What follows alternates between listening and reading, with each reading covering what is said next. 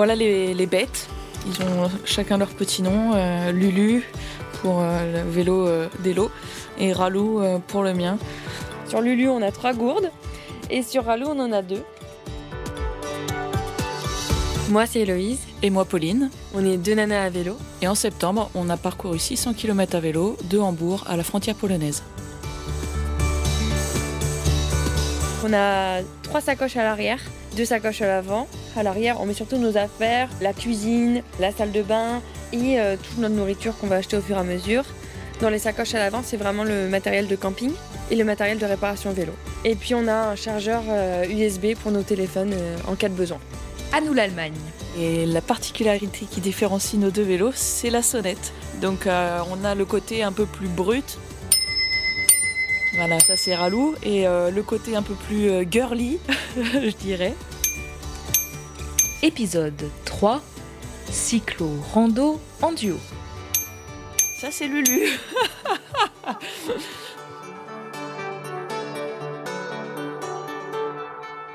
C'est sur ces deux vélos que Pauline et Héloïse ont bouclé l'année dernière un tour du monde.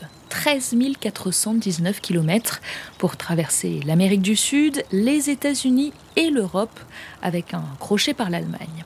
Autant vous dire qu'elles en ont sous la pédale. Je suis allée les retrouver à leur retour à Rouen, les vélos fraîchement remisés dans le garage. Assise dans le salon, elle raconte à quel point ces 12 jours sur les véloroutes, au milieu des forêts et des pâturages, ont été reposants. Car s'il y a bien un pays où le vélo mérite son surnom de petite reine, c'est l'Allemagne. Nos deux aventurières entrent par le nord du pays, suivons-les au rythme et au gré de leur rencontre.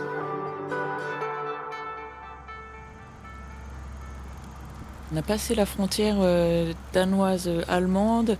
On s'est dit, euh, allez, on pousse un peu et on va dormir euh, en Allemagne ce soir.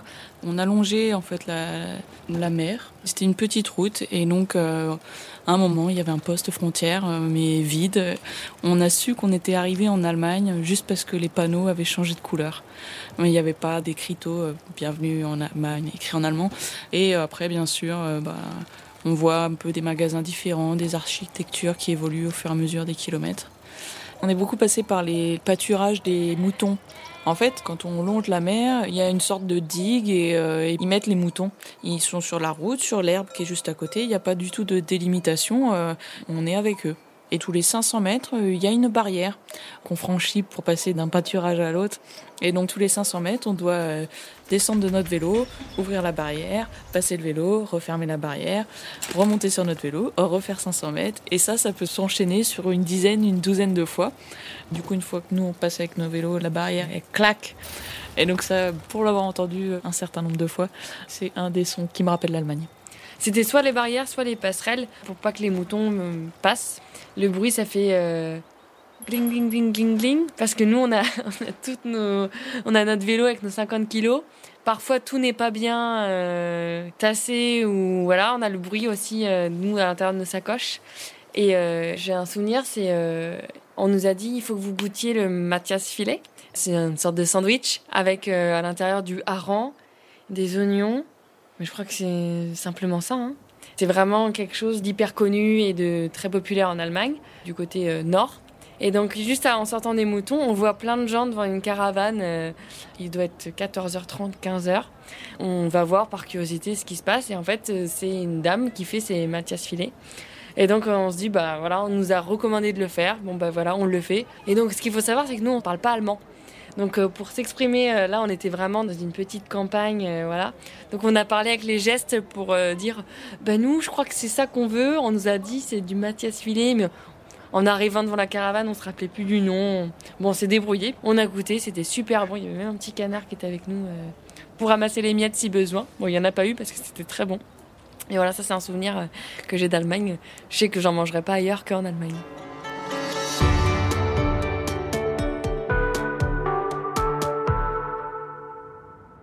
Et donc euh, on a continué à longer euh, la mer du Nord. Et après, dès qu'on a pu euh, bifurquer, on a suivi l'Elbe qui mènera ensuite jusqu'à Hambourg. Mais juste avant Hambourg, on a été accueillis chez une warm shower d'Ashbull Warm shower, c'est un peu comme coach surfing. Alors coach surfing, c'est euh, je propose mon canapé à qui a besoin pour passer la nuit. Et eh ben warm shower, c'est la même chose, mais euh, pour les cyclos. On regarde sur une carte, les warm showers apparaissent. Il suffit juste de les contacter et voilà. Il y a une, vraiment une communauté qui est très forte chez les cyclos parce qu'on sait ce que c'est de dormir dehors. Et pour le coup, on sait ce que c'est de pouvoir euh, profiter d'une douche chaude après une dure journée de vélo et de pouvoir dormir au chaud. On avait dormi près de la frontière allemande la veille. Et puis, euh, on est arrivé à 4 heures chez la Warm Shower. Donc, elle nous propose un petit thé. Donc, euh, on dit oui. On se met dans le salon, puis on amène nos petits gâteaux. On n'a même pas le temps d'ouvrir nos petits gâteaux, même pas le temps de boire le thé qui était encore un peu chaud. Qu'elle nous dit Allez, à table Il était 4h30. Et donc, on a mangé un poulet avec des légumes et du riz. Très, très bon, hein, mais à 16h30. Donc, on s'est dit on va peut-être avoir un peu faim euh, vers 22h ou 23h. Et en fait, euh, à 19h, elle a sorti ses six bouteilles d'alcool euh, de fruits. Donc nous voilà à 19h, toutes les trois, à tester tous les alcools en shooter. Puis à 20h, elle, elle est partie se coucher. Donc bon, voilà, on a, fait de même. Et donc après, on a pris une voie vélo jusqu'à Hambourg. Ouais, on a été vraiment surprise, mais agréablement surprise par toutes les pistes cyclables qui existent. Il y a des endroits pour réparer les vélos, il y a des hôtels spéciaux pour les vélos, il y a des campings qui autorisent les vélos et qui sont simples d'accès. C'est plat, c'est de la route, c'est de la forêt. Même si c'est de la forêt, les paysages sont hyper variés. On se retrouve euh, tout seul avec le bruit des animaux. Et puis ouais, là ça change tout, hein, la simplicité de faire du vélo, euh, que tu passes de la campagne à la ville, euh, ça c'est vraiment génial. Moi, c'est vraiment en ville où là, je suis vraiment surprise de voir toutes les infrastructures pour les vélos. C'est-à-dire euh, des pistes assez grandes pour deux vélos à côté. On arrive au bout d'un trottoir, le passage est fait pour que le vélo passe. Ça arrive pas partout, ça. Hein. Des fois, on arrive au bout d'un trottoir et là, on est obligé de descendre du vélo pour pouvoir passer. Sachant que nous, on est chargé, on a un vélo de 50 kg. Donc on s'amuse pas à descendre les gros trottoirs. Euh. Donc euh, non, c'était vraiment très sympa et très paisible de faire du vélo en Allemagne.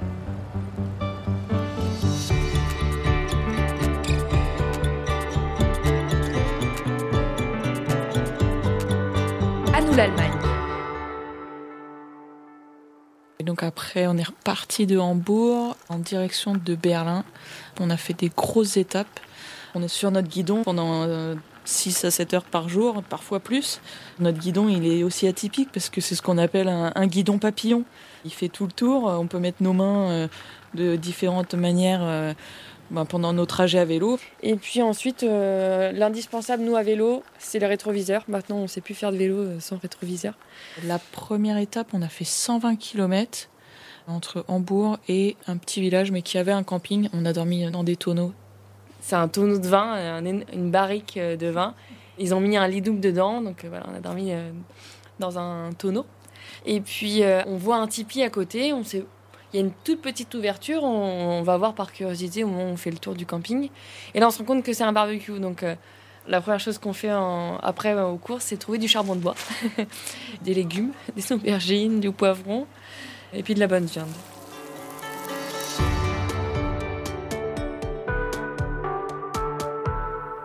Ensuite, pour rejoindre Berlin, donc pareil, une centaine de kilomètres euh, à parcourir.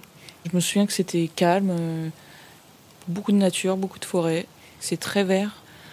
Et t'enchaînes les petits villages, un petit village, des champs, un petit village, des champs. Et puis ça, c'était pour l'arrivée à Berlin. 10 km de forêt. Et puis après, euh, boum, panneau Berlin. c'est euh, incroyable alors que tu fais ça à Paris. Euh, non, c'est pas possible. Il n'y a pas 10 km de forêt autour de Paris ou autour d'autres grandes capitales en Europe. Et là, c'est vrai que c'est typique à Berlin. En fait, on voulait avoir une vue panoramique. On a cherché un peu les endroits où c'était possible. Donc, on a, trouvé la colonne de la Victoire. On est monté tout en haut. Et là, on voit la forêt et on voit la ville de Berlin derrière. Et c'était impressionnant parce qu'en fait, ils avaient vidé les rues autour parce qu'ils préparaient et barricadaient pour le marathon de Berlin du lendemain. Donc, euh, vraiment, on se sentait un peu seul au monde, au milieu de notre tour. Là, il n'y avait pas d'autres voitures. C'était impressionnant.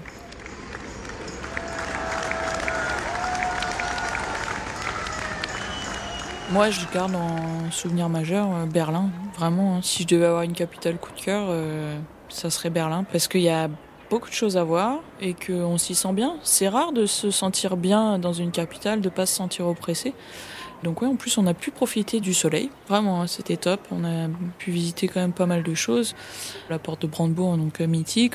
Plus euh, avec le marathon, c'est vrai que euh, on a pu en profiter différemment que si c'était un jour différent. On a vu bah, un peu le patrimoine historique. On est monté en haut de la tour de la Victoire. On est allé boire un verre au Monkey Bar avec vue panoramique sur c'est pas la défense, mais la défense de Berlin avec les, les, buildings. Euh, c'était vraiment très sympa. On y est allé euh, en fin de journée, donc euh, avec les lumières, c'était vraiment très beau. C'est une capitale vachement complète, on s'y sent bien, donc une belle découverte. On a pris la décision de rester une journée de plus à Berlin parce qu'on a vu qu'il y avait un match de hand et c'était une équipe de Pologne contre l'équipe de Berlin. C'était une ambiance incroyable. Les supporters allemands, ils ont une patate. Mais vraiment, on a rarement fait euh, des matchs de hand comme ça. Les chants, euh, les animations, il y avait un renard qui parcourait tout le gymnase. C'était vraiment super, super euh,